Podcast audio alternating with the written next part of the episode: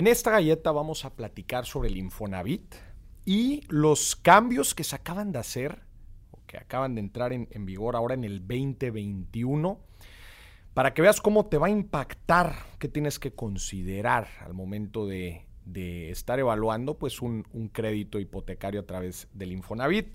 El Instituto Nacional del Fondo para la Vivienda de los Trabajadores en México, también llamado Infonavit, fundado en 1972, pues se fundó con el objetivo de que cualquier trabajador en México pudiera tener una vivienda. Y bueno, pues es justamente como el nombre lo dice, un fondo para financiar eh, a los trabajadores.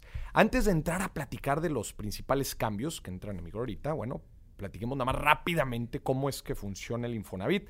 Acuérdate que tú como trabajador formal tienes una cuenta en una FORE, que es una administradora, ¿no? Administra tu dinero o dinero que se está aportando a través del gobierno, a través de tu patrón y una parte a través de ti. Son las deducciones que te hacen todos los meses o cada dos meses. Entonces, eh, tú en esta Afore, velo así como tienes una caja, ¿no? Y adentro de esta caja, que es tu Afore, tienes tres cajitas o tres subcuentas, velo así. Una subcuenta es la del retiro, ¿no? Ahí se te está yendo una cantidad de dinero que aporta tu patrón, el gobierno y otra tú. Y ahí ese dinero es para tu retiro, es el famoso dinero para el retiro. Hay otra subcuenta que es la subcuenta del ahorro voluntario, que ahí es donde tú, si quieres, puedes destinar, además de lo que tradicionalmente se te aporta a la primera cajita, aquí tú puedes aportar la cantidad que tú quieras para impulsar o hacer crecer tu retiro. Esta es la, subcuenta del ahorro voluntario, por eso se llama así. Y hay una tercera, hay una tercera subcuenta que es la de su cuenta del Infonavit. Las primeras dos la administra la Afore, esta tercera la administra el Infonavit. ¿no? Estas son tres cuentas que trabajan para ti con estos dos objetivos. Uno, el retiro. Dos, el poder tener una vivienda. A esta tercera subcuenta, la Infonavit, se te aporta el equivalente al 5% de tu sueldo. Y ahí haz de cuenta que tú vas juntando una lanita, vas juntando una lanita que después puedes utilizar para algo relacionado a eh, un inmueble. Oye, Maurice, ¿qué puedo hacer? ¿Qué puedo hacer con este dinero? Bueno, puedes utilizar eh, a través del Infonavit un crédito tradicional, ¿no? Que es para comprar una propiedad, construir una propiedad, remodelarla o inclusive utilizarlo para pagar otra hipoteca que tengas con algún banco. También lo puedes usar como garantía de otro crédito hipotecario. Inclusive lo puedes utilizar para en conjunto con otra institución financiera eh, sacar un crédito hipotecario. Entonces, como puedes ver, pues es dinero que va destinado a que tú puedas tener tu propia vivienda o inclusive pues un inmueble de, inversión, ¿no? Pero ese es el enfoque. Y ahora pues uno de los grandes cambios es que también puedes comprar inclusive un terreno. Pero entonces ya ves, puedes comprar, puedes remodelar, puedes, yo conozco gente que ha eh, puesto los paneles solares en sus casas gracias a, este monto que tienen ahí guardado. Eh, puedes comprar un terreno, construir, etcétera, ¿no? Utilizar como garantía en otro crédito.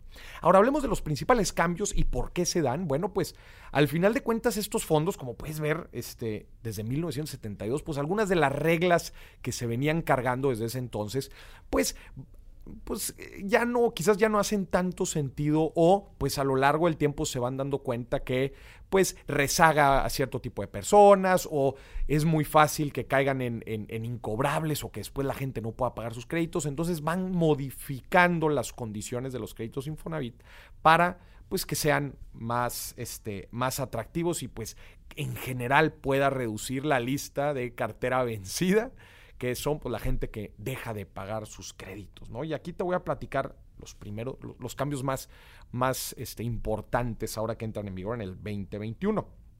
Y definitivamente uno de los cambios importantes es el esquema de puntos que cambia ya no el famoso esquema de los 116 puntos, sino ahora es un esquema de 1080 puntos. Moris, ¿esto significa que va a haber más requisitos? No, solamente que cambia la forma de evaluar la situación crediticia del solicitante. Obviamente van puliendo eh, todos estos mecanismos para evaluar a la gente que pide créditos, pues obviamente para tratar de entender si es si es solvente la persona que le están prestando, ¿no? Ahora este modelo de 1080 puntos eh, cambian algunas cosas, como por ejemplo, ya no necesitas estar eh, en un trabajo por un año para empezar a aportar, sino ahora seis meses, con que tengas seis meses trabajando ya puedes este, aprovechar estos beneficios. Se revisa ahora el reporte de crédito, que eso también es muy importante otra vez para entender la situación crediticia de la persona.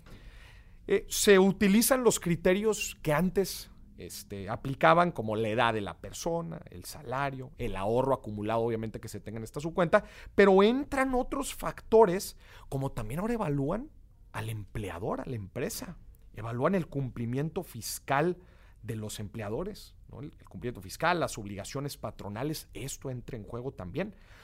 También otro factor, la cotización continua. Obviamente esto da certeza de tu vida laboral, de tus flujos, etcétera. No es lo mismo que de repente aportes y de repente no, y de repente te cambies, etcétera. pues da certidumbre el que estés cotizando continuamente. El tipo de trabajador que eres, si eres de contratación permanente o temporal, eso también entra. La estabilidad laboral, que lleva trabajando en una empresa más de tres años, pues esto da otra vez certidumbre a alguien que te va a prestar. Y pues el contexto del patrón también entra, todo el tema del giro, la ubicación, etc. Estos siete factores entran en la jugada para evaluar la solvencia crediticia de las personas en el Infonavit. Entonces van a evaluar cada uno de estos puntos. Antes solamente lo hacían, ah, pues, pues, la edad, eh, el salario que percibe y lo que lleva acumulado. Ahora van a evaluar un poco más, como puedes ver inclusive al, empleador. Y también hay otros cambios, ¿eh? o sea, un, cambio principal es este, el de ahora el esquema de puntos cambia y evalúan otras cosas este, para medir la, situación crediticia del solicitante. Y hay otras cosas que entran en juego bien interesantes que hay que, este, que, hay que entender. Primero, la tasa de interés ya va a ir ahora acorde al suelo del derecho habiente. Es decir, si ganas entre, entre 4 mil y 5 mil pesos, la tasa puede ir desde 1.91%. O puede ir hasta el 10.45% la tasa de interés por el crédito si estás ganando 16 mil pesos o más. Esto quiere decir pues que la tasa va a ser más atractiva o va a ser pues, más baja para los que menos ganan. Pues esto para apoyarlos tampoco para que los intereses sean una carga muy fuerte. También la tasa va a ser fija a lo largo de todo el crédito.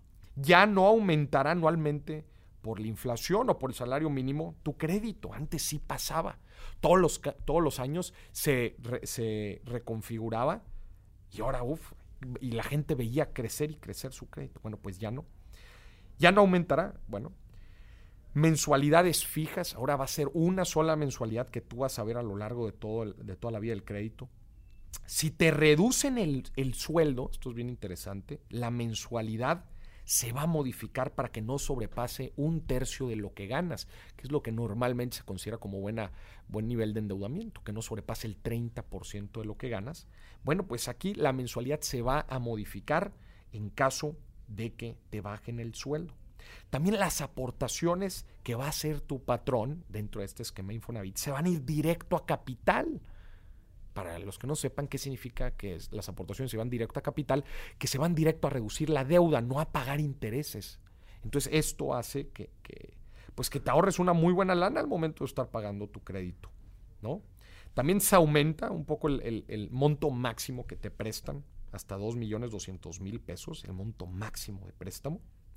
Y toda la información relevante te la van a dar desde un inicio. La tabla de amortización, el CAT, la mensualidad. Va a haber mucho más transparencia, como antes no la había, pues para que te quede muy claro de cómo vas a ir pagando a lo largo de todos los años. Acuérdate que es un crédito hipotecario, pues es un, un préstamo a largo plazo. Y es bien importante que el trabajador tenga noción, tenga conciencia y, sea, sepa bien a lo que se está metiendo desde el inicio. ¿no? Para más información, visita la página del Infonavit, Infonavit, es con v.org.mx, para que veas el proceso, veas cómo calificas, veas para qué puedes utilizar tu crédito, veas más información, aprovecha estos beneficios, pues que otra vez van enfocados a que cualquier mexicano y mexicana puedan tener una vivienda